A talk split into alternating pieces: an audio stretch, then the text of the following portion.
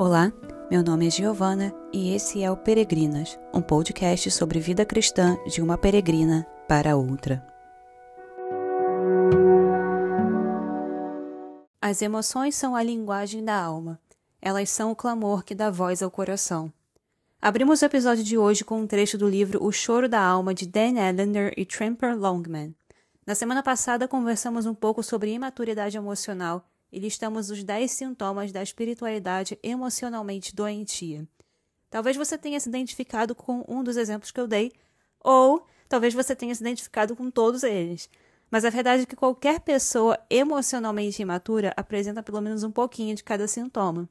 Agora, se você se sentiu denunciada no último episódio, a boa notícia é que a nossa jornada ainda não acabou.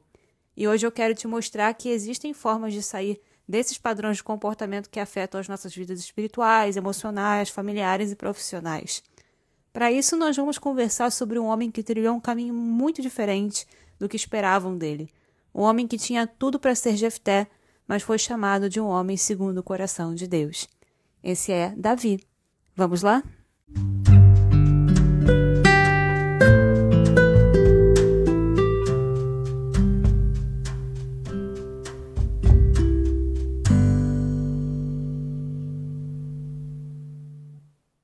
A primeira vez que a Bíblia menciona Davi é em 1 Samuel 16.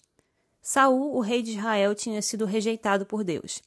Ele era um homem de boa aparência que tinha um ar de imponência, mas que era desobediente, inseguro e volátil. Então Deus manda Samuel procurar um homem chamado Jessé. Um dos filhos dele seria o novo rei. Samuel então faz a viagem e, chegando em Belém, ele é apresentado aos sete filhos de Jessé. O primeiro que ele vê é Eliabe, que era o mais velho.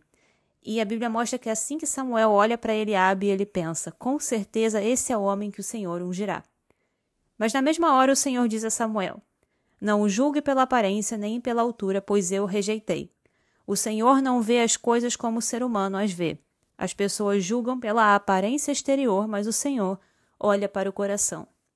Então Jessé, percebendo que o mais velho não tinha sido aceito, mandou o outro, Abinadab. E a mesma coisa aconteceu. E assim foi com os outros sete filhos de Jessé. Todos foram rejeitados. Eu imagino que a essa altura do campeonato Samuel já devia estar nervoso, confuso, e Jessé mais ainda. Todos os filhos com perfil de rei que tinham aquela aparência de Saul foram rejeitados. Mas ainda tinha um, e esse era Davi. É interessante ver que Jessé nem cogitou chamar Davi.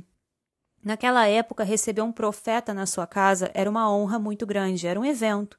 E eu imagino que Jessé provavelmente mandou seus filhos pararem de trabalhar e voltarem para casa para receberem Samuel. Mas ele achou que estava tudo bem deixar Davi lá sozinho cuidando das ovelhas, enquanto esse evento estava acontecendo dentro da sua casa. E é aí que a lógica de Deus confronta a lógica humana.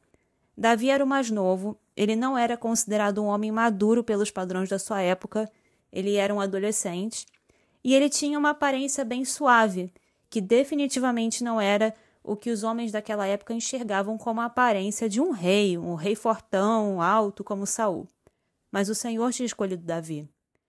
Nós pulamos então para um evento que acontece não muito tempo depois. Naquela época, o povo de Israel lutava contra os filisteus. E havia um guerreiro filisteu chamado Golias. Você provavelmente conhece a história. A Bíblia diz que Golias tinha 2,90 metros e de altura. Ele usava uma armadura de bronze e tinha uma lança pesada com ponta de ferro que pesava 7 quilos. É importante lembrar que nesse período o exército de Israel não tinha espadas nem armaduras. Só quem tinha equipamento era Saul e Jonatas. Então, quando eles viram Golias, eles tremeram de medo. E Golias, percebendo isso, fez um desafio ao exército de Israel. E ninguém aceitou o desafio. Os irmãos mais velhos de Davi, aqueles mesmos que foram apresentados lá para Samuel, eles foram enviados para a guerra. E um dia Jessé mandou Davi levar uma comida, uma marmita para os seus irmãos no acampamento. E lá foi Davi. Chegando lá, ele vê Golias fazendo o seu desafio. Ele fica indignado, vira para um soldado e pergunta: Olha só, o soldado que vencer Golias vai ganhar o quê? O irmão de Davi, o mais velho, estava ali por perto, e quando ele vê Davi fazendo essa pergunta, ele dá uma resposta grossa. Ele fala assim: O que, que você está fazendo aqui? Não devia estar tá tomando conta daquelas poucas ovelhas? Eu conheço a sua arrogância e as suas más intenções. Você só quer ver a batalha. E Davi virou para ele e falou: Eu só fiz uma pergunta. Então a gente vê que existe uma animosidade entre Davi e os irmãos. Davi não era muito aceito pela sua família, ele definitivamente não era o favorito e ele claramente não era valorizado pelo pai, pelo menos não no mesmo nível que os seus irmãos mais velhos. E eu imagino que depois de receber a unção de Samuel, essa hostilidade deve ter aumentado mais ainda, porque os irmãos foram rejeitados. E aí que Davi, determinado, foi até Saul, que lembrando era o rei, e se candidatou para lutar contra Golias. E você acha o quê? Que Davi vai receber uma mensagem de incentivo? Pelo contrário, Saul vira para ele e diz: Você não conseguirá lutar contra esse filisteu e vencer. Você é só um rapaz e ele é um guerreiro desde a juventude. E Davi novamente insiste, e dessa vez ele se lembra de outros momentos em que o Senhor o ajudou. A Bíblia mostra a resposta de Davi: Tomo conta das ovelhas de meu pai e quando um leão ou um urso aparece para levar o cordeiro do meu rebanho, eu vou atrás dele com meu cajado e tiro o cordeiro de sua boca. Se um animal me ataca, eu o seguro pela mandíbula e dou golpes nele com o cajado até ele morrer. Fiz isso com o leão e o urso, e farei o mesmo com esse filisteu incircunciso, pois ele desafiou os exércitos do Deus vivo. O Senhor que me livrou das garras do leão e do urso também me livrará desse filisteu. Saul aceitou muito a contragosto e resolveu que ia dar a sua armadura para Davi lutar, lembrando que era uma das duas armaduras do exército. Mas ela era uma armadura pesada, ela era de cobre.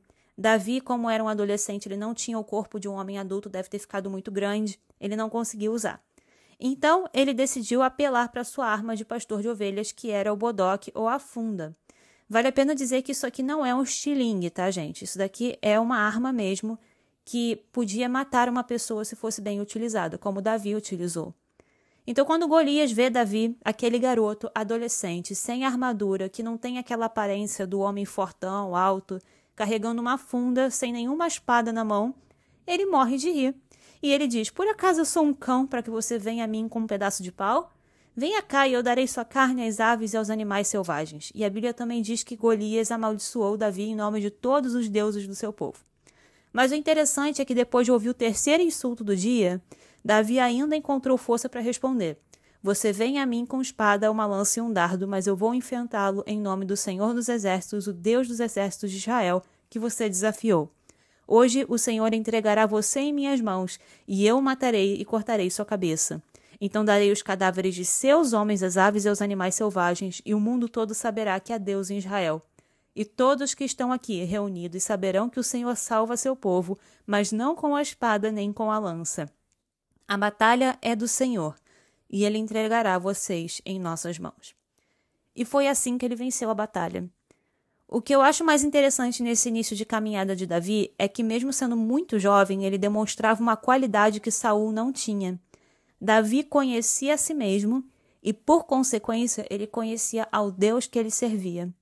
Quando seu irmão questionou as suas motivações de estar no campo de batalha, Davi não ficou acuado, ele não voltou para casa se sentindo rejeitado, porque ele sabia das intenções do coração dele, e mesmo diante de uma ofensa, ele permaneceu firme.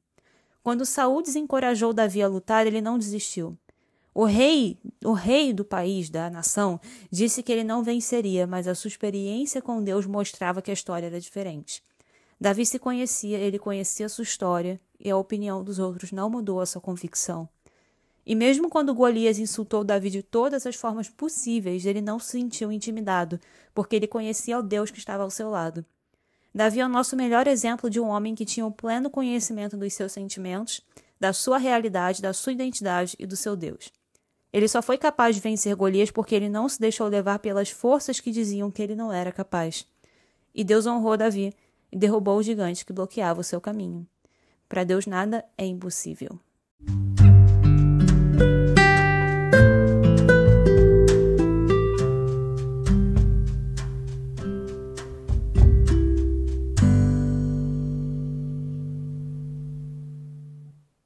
Muitas mulheres estão presas em certas etapas do caminho da vida. Parece que em algum lugar da jornada elas pararam de caminhar e de progredir, de amadurecer e aceitaram certos padrões de comportamento e pensamento que não são exatamente ideais. O mais interessante é que essas mulheres são muito maduras em certas áreas da vida, mas são completamente imaturas em outras.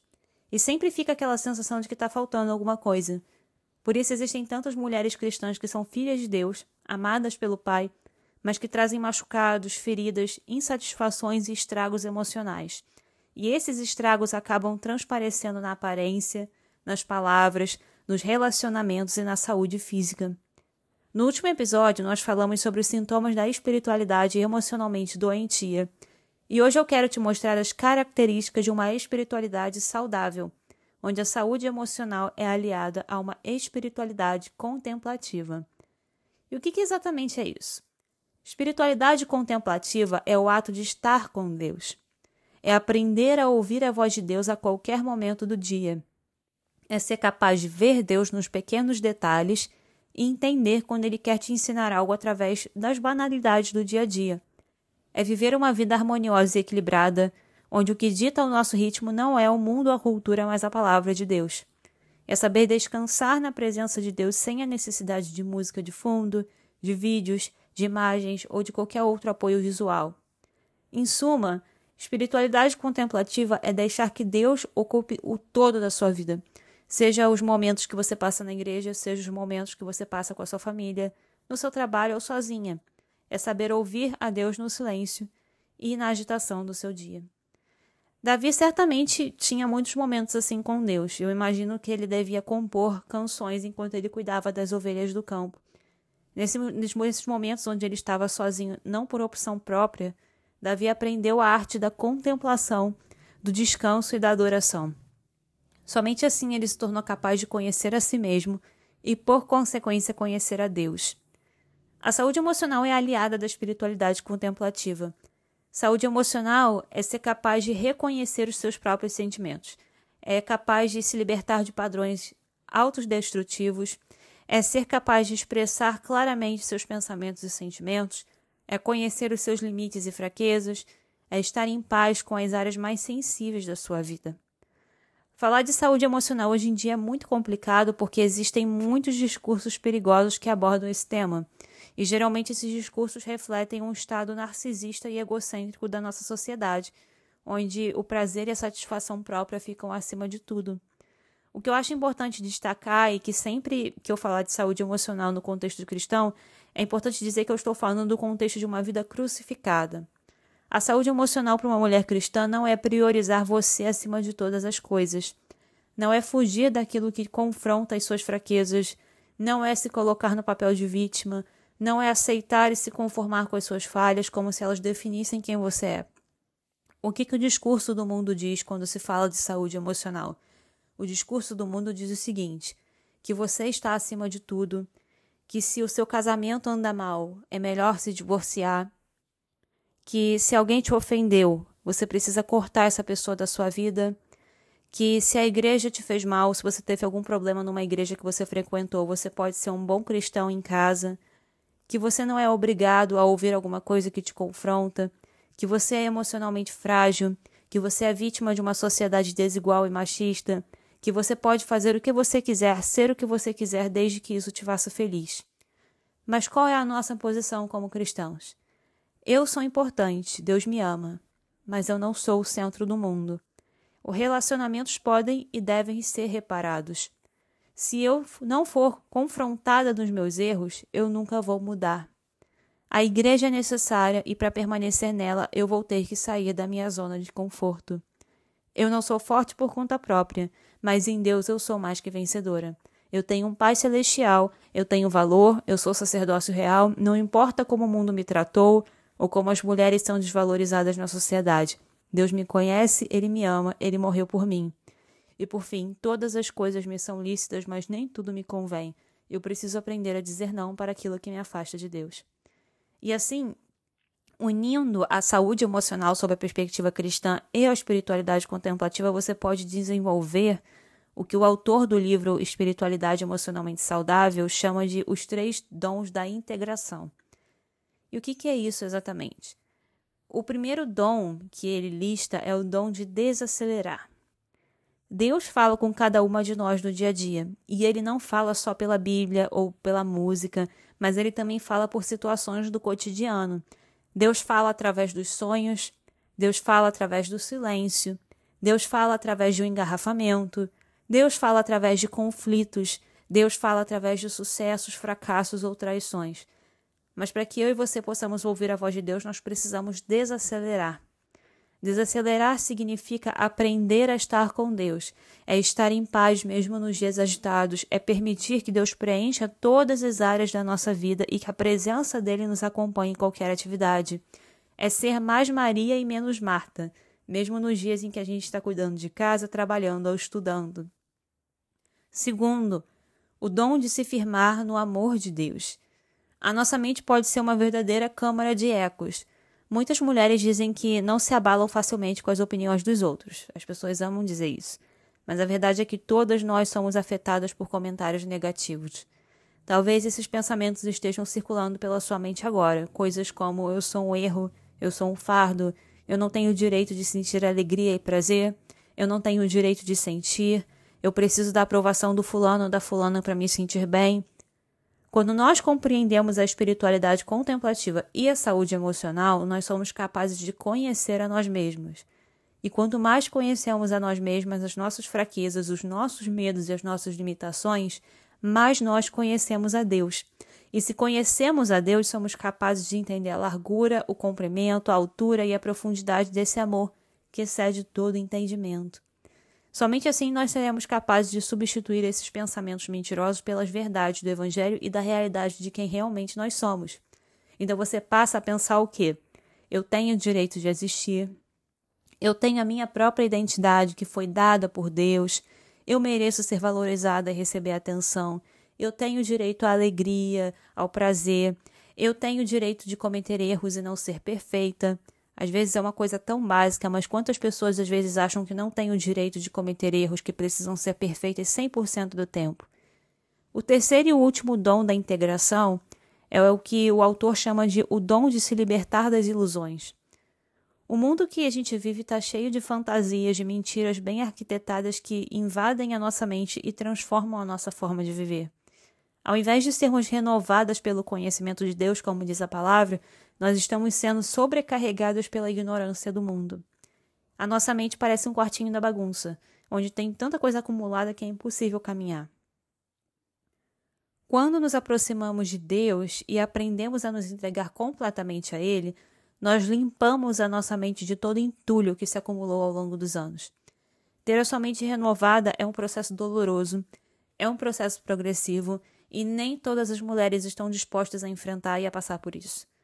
Se você já limpou um quartinho da bagunça na sua casa, então você sabe o quanto é desagradável você ter que mexer naquele monte de poeira, tirar caixa, foto antiga, presente que nunca foi usado. E às vezes no meio da bagunça você encontra certos objetos que te trazem memórias tristes ou até muito ruins. Mas no fim do dia, depois de todo o trabalho, olhar para aquele quarto vazio, limpinho, cheio de espaço para novas oportunidades é uma coisa maravilhosa, porque agora você pode começar algo novo naquele lugar. E da mesma maneira, a maturidade espiritual conduz à verdadeira liberdade, a liberdade de saber quem eu sou, quem o meu Deus é, qual é a minha identidade, qual é o meu valor e qual é o meu papel nesse conjunto todo do mundo da eternidade. E juntos esses três dons da integração, eles te ajudam a viver uma vida mais significativa, mais abençoada, mais feliz e madura. Só que a única forma de alcançar isso, a única forma de desacelerar, de se firmar no amor de Deus e de se libertar das ilusões é através do autoconhecimento, ou seja, do conhecimento de quem você é e, consequentemente, do conhecimento de quem o seu Deus é.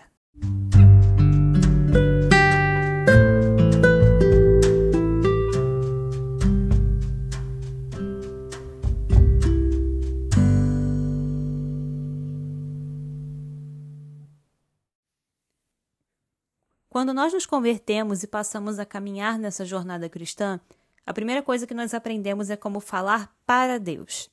Se você cresceu na igreja, você provavelmente deve se lembrar de repetir as orações que as tias faziam na escola dominical. E se você se converteu na adolescência ou na vida adulta, você provavelmente deve ter repetido alguns padrões de oração que você viu na igreja logo no início. Falar para Deus não exige nenhuma qualificação nenhuma maturidade especial, nenhum nível de conhecimento. O que a gente mais vê por aí são pessoas que não são cristãs, mas que amam repetir o Pai Nosso. Isso porque falar para Deus é o nível mais básico de interação que você pode ter com o seu Criador. Uma pessoa pode falar para Deus e ainda não ser convertida. Até mesmo uma criança que não tem o um entendimento completo do que é uma oração pode falar para Deus. Mas conforme nós progredimos na jornada cristã, nós aprendemos a falar com Deus. Com o tempo, nós ficamos mais confortáveis, nós passamos a encontrar as nossas próprias palavras para orar, nós encontramos o nosso ritmo de oração. E Deus ainda é, de certa forma, uma figura um tanto distante nos nossos pensamentos. Mas pelo menos nós não temos medo dele. Pelo contrário, esse é o momento em que Deus começa a se mostrar mais acessível. Muitas pessoas chegam no nível de falar com Deus, mas poucas pessoas são as que quebram a barreira do conhecimento da maturidade e adentram no território do ouvir a Deus. Nesse ponto, não se trata mais de uma interação, mas de um relacionamento, porque tem duas vias. Não estamos interessadas simplesmente em falar, mas em ouvir. Deus não é uma figura distante, mas ele passa então a ser o nosso Pai, que nos ouve, que nos ama e que nos responde através da Sua palavra. Eu acho que toda mulher cristã madura deveria pelo menos chegar ao nível de ser capaz de ouvir a Deus. Mas ainda existe um patamar avançado que poucas mulheres alcançam. E aqui não só as mulheres, poucas mulheres, poucos homens, poucas pessoas alcançam no geral. E esse patamar é o estar com Deus. Quando nós alcançamos a plena intimidade com o nosso Criador, as palavras já não são mais necessárias. Quando eu estou com Deus, eu estou plenamente consciente da presença de Deus e do amor de Deus. É o silêncio que consola, que transforma, que muda o meu interior. É a adoração que não se expressa em palavras, mas em lágrimas, no sorriso, num gesto de rendição. É a consciência de que Ele me conhece e de que Ele sabe o que eu estou pensando. Deus conhece as minhas dificuldades, os meus medos e as minhas fraquezas. Ele sabe o que me aflige e ele cuida de mim. E eu penso que o rei Davi viveu muito antes, é, mesmo tendo vivido muito antes da obra da cruz da presença viva do Espírito Santo, ele viveu essa experiência de estar com Deus, apesar das limitações. Ele aprendeu a descansar em Deus, ao ponto que é, em Salmos 62, do 1 ao 2, ele diz assim: Em silêncio diante de Deus a minha alma espera, pois dele vem minha vitória. Somente Ele é minha rocha e minha salvação, minha fortaleza, onde jamais serei abalado. Que eu e você busquemos o pleno conhecimento de Deus, para que nós sejamos capazes de experimentar a Sua boa, perfeita e agradável vontade. E isso é importante. A vida plena com Deus só é possível na medida que nós o conhecemos e que somos conhecidas por Ele. E se você quer conhecer mais quem você é, e, por consequência, conhecer mais quem é o seu Deus, você precisa, em primeiro lugar, aprender a ouvir a Deus e depois aprender a estar com Deus.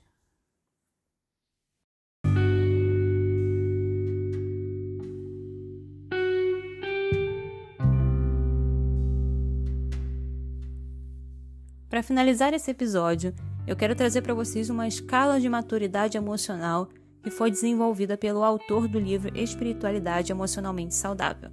Essa escala leva em conta o nível de conhecimento e percepção emocional. Então, nesse momento, eu recomendo que você pare o que você estiver fazendo, se você puder. Sente num lugar silencioso e tranquilo. E, de preferência, pegue um papelzinho para fazer umas anotações. Ou talvez até ouça esse podcast novamente para você fazer uma análise. Você vai perceber que enquanto eu falar, Quanto mais uma pessoa conhece a si mesma, ou seja, quanto maior é o nível de conhecimento emocional e senso de identidade, maior é a capacidade da pessoa de lidar com as suas emoções em situações de pressão. E o contrário também vale. Quanto menor é o autoconhecimento, menor é o senso de identidade e maior é a volatilidade emocional. Então vamos lá.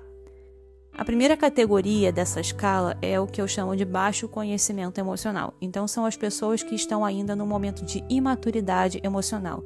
Lembrando que imaturidade emocional aqui não significa que você é uma adolescente, uma criança, que você ainda não amadureceu no sentido de crescimento mesmo físico, porque, como nós conversamos em outros episódios, imaturidade emocional não está relacionada necessariamente ao seu crescimento físico, à sua idade, mas aos seus sentimentos. Uma pessoa pode ter 40, 60 anos de idade e nunca ter amadurecido, além, quem sabe, dos seus tempos de adolescência.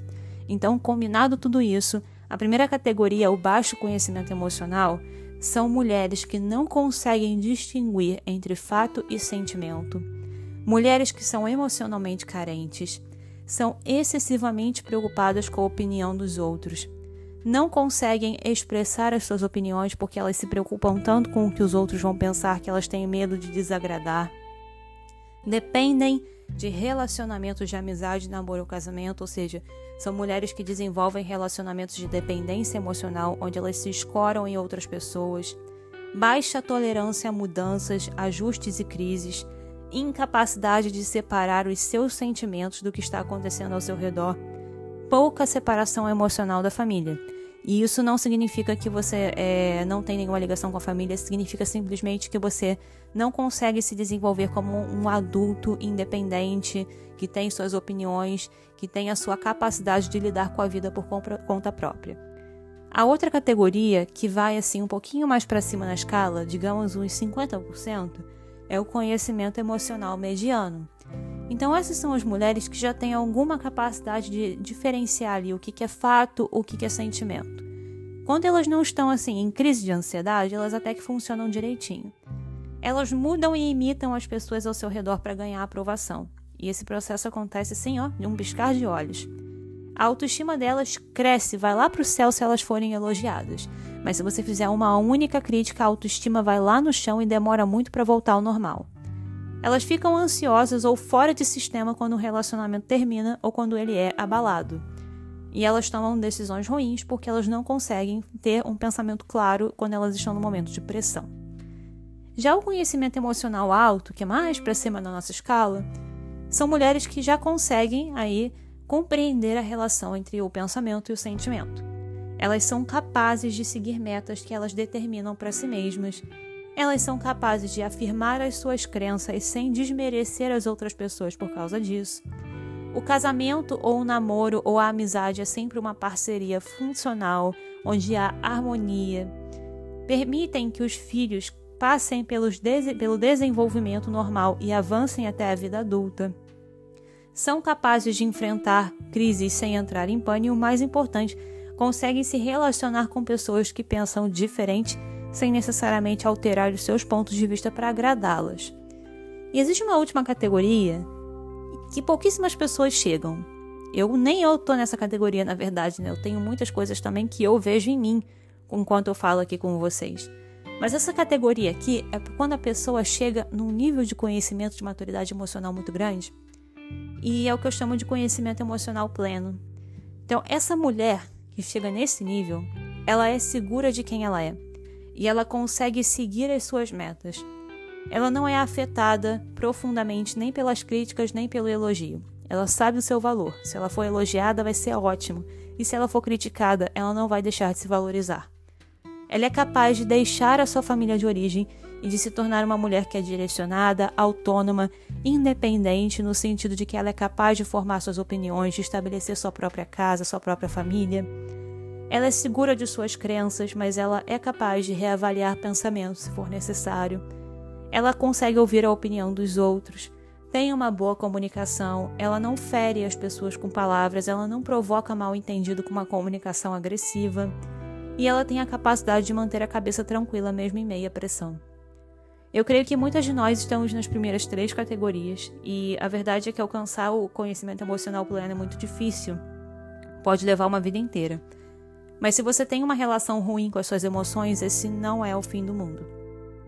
O pior cenário possível não é a imaturidade ou o baixo conhecimento emocional, por incrível que pareça. Eu acho que o pior cenário possível é a estagnação. Se você é imatura hoje, você ainda pode amadurecer no futuro. Se você não se conhece e, por consequência, você não conhece a Deus em intimidade, você ainda pode conhecê-lo. Sempre vai ter uma estrada pela frente. Mas se você se recusar a caminhar, você nunca vai ter mudança. E esse é o grande perigo. É importante dizer que tudo isso que nós estamos falando não é a fórmula para o sucesso. Existem outros fatores na sua vida que vão precisar ser ajustados para que as coisas comecem a caminhar. até porque a vida é feita de várias esferas diferentes. Mas ignorar as emoções e ignorar o autoconhecimento em nome de uma falsa humildade ou de um falso senso de maturidade é um grande erro. E muitas mulheres erram nas grandes decisões das suas vidas porque elas são guiadas por mentiras, ilusões ou até por falácias emocionais. Davi não era um homem perfeito. Se você for ler o resto da história de Davi, você vai ver que ele cometeu muitos erros e que, inclusive, esses erros custaram é, a paz da sua família. Mas em uma coisa Davi acertou, especialmente no início da sua carreira. Ele amava ao Senhor e ele apreciava o fato de estar com Deus. Davi sabia quem ele era e ele conhecia o Deus a quem ele servia. Ele não se deixou intimidar pelo tratamento ruim que ele recebeu da família dele. Ele não se deixou intimidar pela falta de fé de Saul e muito menos pelos insultos de Golias. E aí fica a pergunta nesse episódio de hoje que eu quero que você reflita agora. Que gigante precisa ser derrubado na sua vida hoje? Que área da sua vida agora é um gigante que não te deixa passar, que não te deixa caminhar de jeito nenhum? E se você puder, eu sei que eu já pedi para você fazer uma pausa, fazer umas anotações, mas se você puder, faça uma pausa agora. Eu recomendo que você até termine esse episódio e antes de voltar para as suas atividades normais, você faça uma pausa mesmo, de um momento de silêncio, para você refletir a respeito da sua jornada espiritual e emocional. E se você achar necessário, talvez amanhã ou na outra semana, ouça esse episódio novamente, porque eu creio que existem muitas coisas que precisam ser avaliadas em nossa vida e isso leva tempo. Até lá, obrigada por acompanhar o Peregrinas e por ouvir o episódio de hoje. Nós nos vemos na semana que vem falando um pouco mais sobre maturidade emocional.